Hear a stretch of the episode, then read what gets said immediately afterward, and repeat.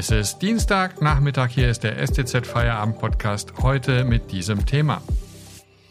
Milliardäre im Weltall, die Superreichen und ihr Griff zu den Sternen. Am Mikrofon ist Christian Gottschalk.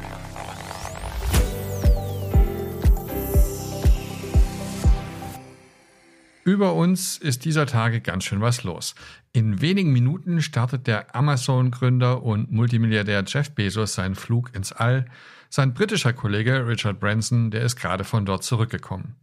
Elon Musk, der will nicht nur Tesla fahren, sondern plant auch den Griff oder besser gesagt den Flug zu den Sternen. Kann und darf inzwischen jeder in den Weltraum, der gerade will?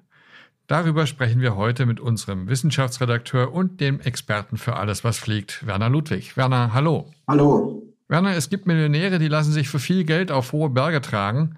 Und wer noch mehr Geld hat, der fliegt jetzt ins All. Ist das ein neuer Trend? Ja, also so richtig eine Massenbewegung ist es noch nicht. Also ich habe gerade mal nachgeschaut. Bisher gab es wohl ähm, acht Weltraumtouristen. Das war noch vor dem äh, Flug von Herrn Branson äh, vor ein paar Tagen. Aber äh, also er wäre der Neunte gewesen und ähm, das ist ja noch nicht sehr viel. Und das waren eben Leute, die dann beispielsweise auf der internationalen Raumstation mal zu Gast waren. Also mit privaten äh, Unternehmen ist bisher noch niemand ins All gereist. Wobei man sagen muss, dass die Flüge, äh, die, um die es jetzt hier geht, äh, nicht ganz vergleichbar sind, beispielsweise denen zur internationalen Raumstation. Also der Herr Branson, der jetzt vor Jeff Bezos schon oben war, der flog 85 Kilometer hoch und Jeff Bezos will jetzt äh, etwas mehr als 100 Kilometer über der Erde sich bewegen und beispielsweise die äh, internationale Raumstation, die hat eine Höhe ungefähr von 400 Kilometern. Also die waren jetzt oder sind äh, nicht so weit draußen unterwegs äh, wie die Profi-Astronauten sozusagen. Höher als ein Flugzeug ist es trotzdem, die fliegen, wenn ich es richtig weiß, so auf 10, 11 Kilometer in der Langstrecke. Ist das richtig? Ja, das stimmt, ja. Also von daher ist es natürlich deutlich höher. Und äh, es ist natürlich nicht ganz ohne Risiko. Es gab ja da auch Versuchsflüge vorher, wo ab und zu mal was schiefgegangen ist dabei. Also so eine Rakete äh, explodiert ist beispielsweise. Aber da saß niemand drin, hoffe ich. Da saß niemand drin. Dann hoffen wir, dass auch mal weiterhin niemand zu Schaden kommt. Wir hatten das ja gesagt, das sind Geschäftsmänner, äh, die wollen eigentlich Geld verdienen. Wird denn der Trip ins Altball für jedermann, der das nötige Kleingeld hat, eine Möglichkeit sein? Also so richtig äh, massentouristisch wird es wohl in absehbarer Zeit nicht werden, weil es ist auch nicht ganz billig. Also bei äh, Virgin Galactic, bei der Firma von ähm, Richard Branson, da sollen die Tickets ab 250.000 kosten, wobei die fliegen ja äh, nicht ganz so hoch, eben diese 85 Kilometer.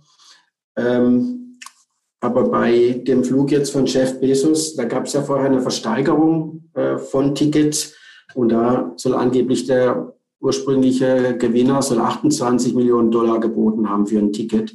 Der konnte jetzt aber nicht mitfliegen aus äh, nicht näher genannten Gründen. Ähm, aber das sind natürlich schon erhebliche Preise, die da aufgerufen werden. Gut, dann haben wir da, glaube ich, einen Bereich, der dich und mich nicht dazu äh, ermächtigt, da demnächst hochzufliegen. Danke mal bis hierhin. Äh, wir gehen nachher nochmal der Frage auch auf dem Grund, wie klimafreundlich solche Flüge überhaupt sind. Und bis dahin machen wir kurz ein bisschen Werbung. Wir wollen uns verbessern. Von Ihnen wollen wir daher wissen, wie gefällt Ihnen der Feierabend-Podcast und was können wir besser machen. Dazu hat unsere Zeitung eine Umfrage gestartet und wenn Sie an der Umfrage teilnehmen möchten, dann können Sie das gerne über den Link in der Podcast-Beschreibung tun. Wir bedanken uns schon jetzt ganz herzlich für Ihre Unterstützung. Außerdem, wenn Ihnen dieser Podcast gefällt, dann denken Sie bitte daran, ihn auf Spotify oder iTunes zu abonnieren. Und mehr Hintergründe gibt es mit dem STZ Plus Abo für nur 9,90 Euro im Monat. Lesen können Sie dann zum Beispiel eine Geschichte von meiner Kollegin Hilke Lorenz, die morgen über Angsträume in der Stadt schreiben wird, über Orte, an denen sich Frauen unwohl fühlen. Einfach den Link in der Podcast-Beschreibung drücken. Unterstützen Sie Journalismus aus der Region für die Region. Dankeschön. Heute reden wir mit meinem Kollegen Werner Ludwig aus der Wissensredaktion über den Tourismus im Weltraum, der auch in Corona-Zeiten anhält. Äh, Werner, in Zeiten des Klimawandels, da reden wir ja immer davon, uns umweltbewusst zu bewegen. So ein Flug ins All, hat er eine bessere Klimabilanz als eine Kreuzfahrt? Ja, eher nicht. Also ich habe es jetzt nicht genau ausgerechnet, äh, wie viel, wie viel ähm, Schadstoff und wie viel CO2 dabei in die Atmosphäre gepustet wird. Kommt ja auch auf den Treibstoff an. Also sie fliegen äh, teilweise zumindest mit Wasserstoff, der ja selber äh, jetzt nicht kein CO2 emittiert, aber der muss ja auch erstmal hergestellt werden. Also äh, und natürlich ist es auch äh, da oben im All. Also die schleppen ja, sage ich auch, viele Satelliten hoch. Das ist ja das Geschäft, das sie machen wollen. Und da ist ja jetzt schon eigentlich zu viel Weltraumschrott unterwegs, wie man immer wieder hören kann. Jetzt gibt es ja auch Kritik, äh, dass die gar nicht wirklich im All gewesen sind. Du hast das schon angesprochen. Also Flugzeuge liegen so auf 10, 11 Kilometer Höhe. Der eine fliegt auf 80, der andere auf 100. Wo fängt denn das All überhaupt an? Ja, das ist jetzt nicht ganz genau definiert, aber es gibt eine Definition, die international äh, so ein bisschen eine Orientierung bietet. Und da sagt man eben 100 Kilometer Höhe, da fängt der Weltraum an. Und wenn man die jetzt anlegt, war jetzt eben der Richard Branson mit 85 Kilometern da nicht ganz dran. Dafür war er ja schneller als Jeff Bezos. Also er hat ja quasi seinen Starttermin dann noch schnell dazwischen geschoben vor den 20. Juli, den äh, Jeff Bezos unbedingt haben wollte. Das ist ja das Datum, also 20. Juli 69 war ja der erste Mensch auf dem Mond. Also kein Zufall, dass er das Startdatum eingeplant hat. Und er wird eben jetzt die 100 Kilometer Linie knacken und streng genommen ist er dann der erste Milliardär im Weltall, wenn man diese Grenze ziehen will. Ja, super interessante Information. Äh, in Sachen Kritik in den USA, da gibt es eine Online-Petition, die heißt Do not allow Jeff Bezos to come back to Earth. Also übersetzt etwa so viel wie erlaubt Jeff Bezos nicht wieder zurück auf die Erde zu kommen.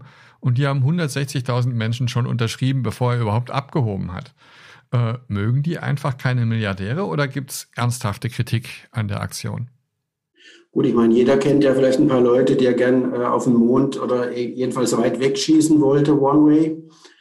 Ähm, dass die äh, Milliardäre jetzt wie Jeff Bezos in der Kritik stehen, das hat ja viele Gründe.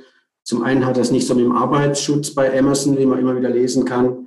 Zum anderen zahlt er auch nicht gern Steuern, weshalb er sich vielleicht auch solche Dinge überhaupt erstmal leisten kann, kann man ja auch denken. Ähnlich ist es vielleicht auch bei Elon Musk, dem Tesla-Chef, der ja auch sehr stark äh, auf kommerzielle Raumfahrt setzt. Ja, ich habe vorhin gehört, Bernie Sanders hat auch schon getwittert, die sollen erstmal Steuern zahlen, bevor sie sich da in Raumschiffe setzen. Äh, aber wenn sie dann schon in Raumschiffe setzen und da noch mehr hochfliegen, braucht man irgendwann mal Verkehrsregeln im Weltall?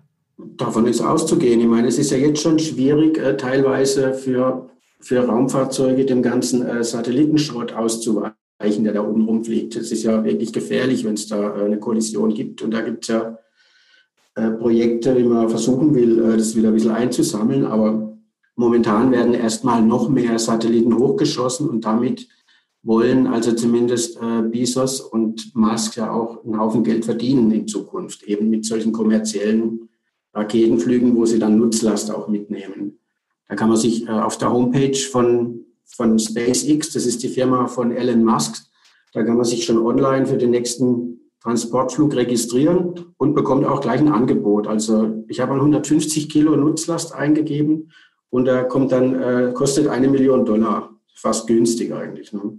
Werner, vielen Dank. Beim nächsten Mal sprechen wir dann darüber, was du an 100 Kilo zusammengestellt hast, um es da hochzuschicken. Vielen Dank für die Informationen. Das war's für heute. Morgen an dieser Stelle wieder ein Podcast am Feierabend. Ihnen recht herzlichen Dank fürs Zuhören und auf Wiederhören.